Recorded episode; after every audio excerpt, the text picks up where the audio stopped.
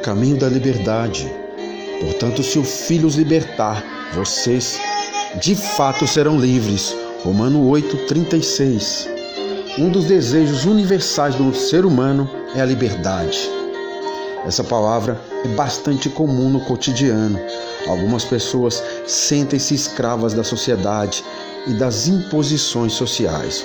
Outras se acham escravas de alguma situação ou até de si mesmas. Todos buscam a mesma coisa: liberdade.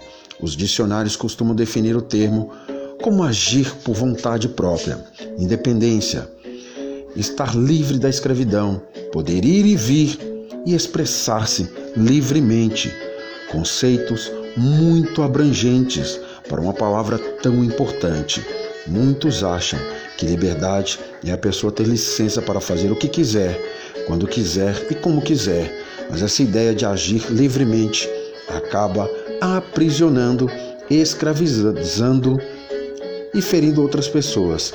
Certa vez, ao falar sobre esse tema, Jesus afirmou: todo aquele que vive pecando é escravo do pecado.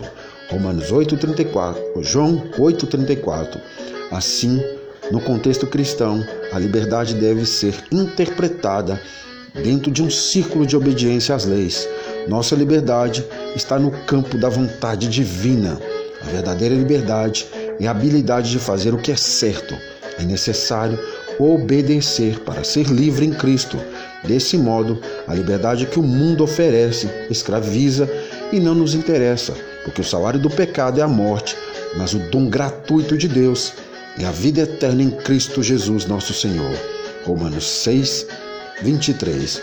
Quando obedecemos, nossos somos plenamente livres.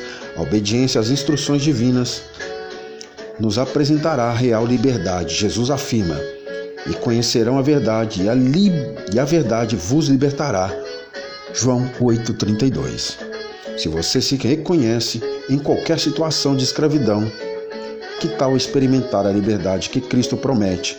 Ele veio ao mundo para cuidar dos que estão com o coração quebrantado, anunciar liberdade aos cativos e libertação das trevas aos prisioneiros. Isaías 61, 1. Só há uma forma de experimentar a liberdade, por intermédio de Jesus. Somente nele podemos ser verdadeiramente livres.